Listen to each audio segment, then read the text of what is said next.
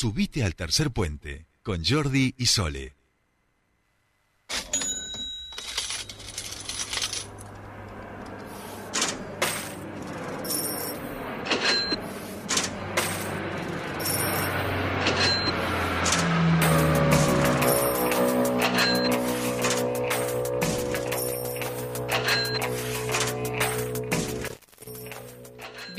Continuamos con más tercer puente y ahora sí llegó el momento de la economía aquí en nuestro programa.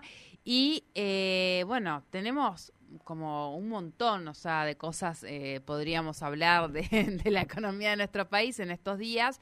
No está para nada fácil. De hecho, estaría por, estarían por fletarlo finalmente a nuestro ministro. Se estaría hablando de un superministro. Bueno, todas cosas raras que nos encantan a nosotros los argentinos y, por supuesto, quien nos desasna para poder entender esta desopilante economía que tiene nuestro país es nuestro queridísimo Fernando Spoliansky, que ya está en comunicación con nosotros. ¿Cómo va? Hola Sole, buen día para vos y la audiencia. Muy bien. Buen día. Bueno, eh, yo creo que decir que nuestro, nuestra economía es desopilante es poco en estas horas. Eh, tenemos eh, varios factores que hoy estarían complicando aún más el futuro de, nuestra, de nuestro país. Sí, se va complejizando cada vez más el escenario pero era bastante previsible, ¿no? eh, ya veníamos advirtiendo, acordate que venimos hace muchos meses hablando de los desequilibrios macroeconómicos de la Argentina. Esto tiene que ver con tener un déficit fiscal cada vez más grande, la necesidad de importaciones, sobre todo energéticas, cada vez más importante, sobre todo ahora que llegó el invierno, el desabastecimiento del gasoil está haciendo lo suyo, porque eso va a implicar mercaderías en todo el país por el sistema de transporte que tenemos a través de, vehículos terrestres, ¿no es cierto?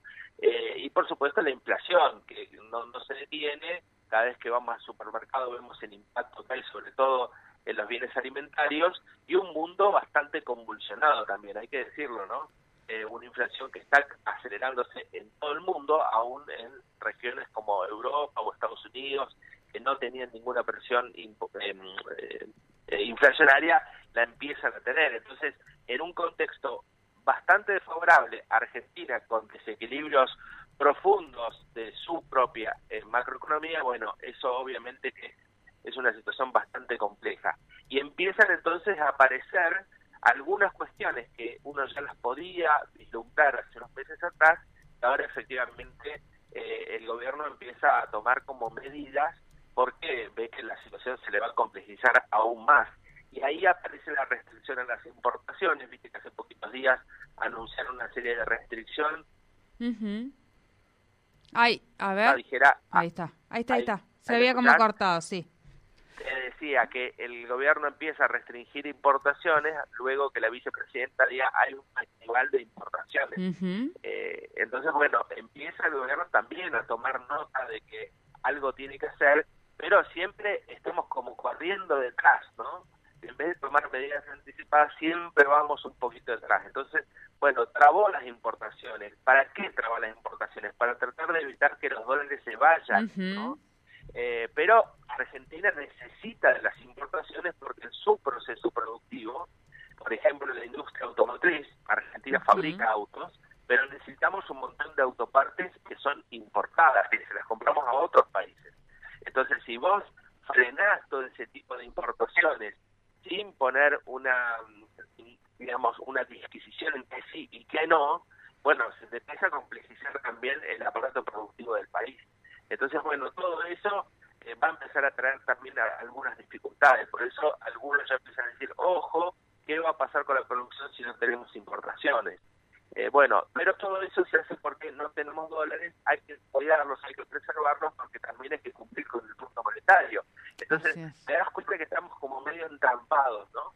Eh, y todo eso es lo que estamos eh, observando en estos últimos días. Y un dólar paralelo, o el blue, que se está alejando, que empezó a moverse después de muchos meses sin, sin moverse, cercaron los 200 pesos, empezó a despertarse justamente porque si vos empezás a restringir por todos lados dólares, bueno, siempre los mercados paralelos son los que empiezan a moverse. Por eso hubo un cambio muy importante en el blue en estos últimos días y en los dólares financieros, tanto en el contado con liqui como en el MEP, que es en el que acceden las empresas, ¿no?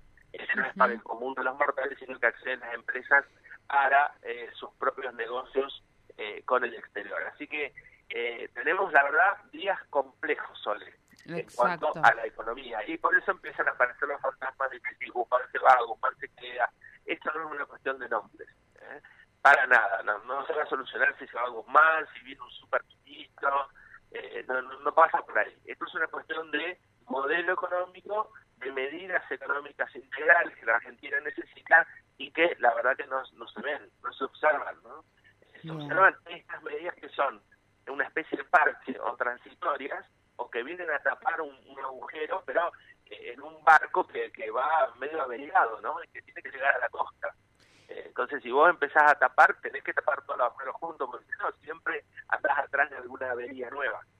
Y eso es lo que estamos viendo en estos últimos días, por eso la tensión que observamos y por eso las modificaciones que se van haciendo en el, en el gobierno. Bien, bien. Eh, me, me, quedo un poco con esto que decías, ¿no? Porque a veces nos queremos convencer con que cambiando la figurita esto se va a arreglar y la realidad es que entre toda esta vorágine quienes eh, quedan más expuestos son los mortales, como decimos, los comunes, eh, que estamos abajo bancando, bancando esta inflación cada vez que vamos al supermercado, que con unos sueldos que no se corresponden con esa inflación eh, y el panorama se vuelve cada vez más complejo, ¿no? Sí, indudablemente que esto que agregás también es muy importante, ¿no? Argentina ha perdido el poder adquisitivo de sus ingresos, sobre todo de la clase media.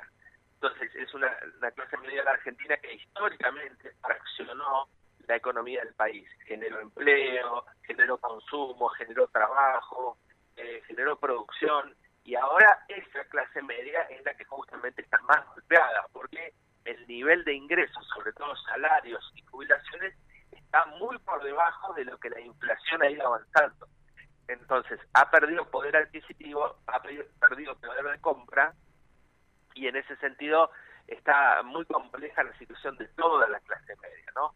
Eh, entonces, más allá del nombre del ministro, más allá, como decíamos, de la figurita, como decíamos, de cambiarla o no, eso requiere mm, reformas estructurales. Argentina requiere reformas de fondo que modifiquen en el mediano y largo plazo la situación que la Argentina está atravesando ya hace muchas décadas.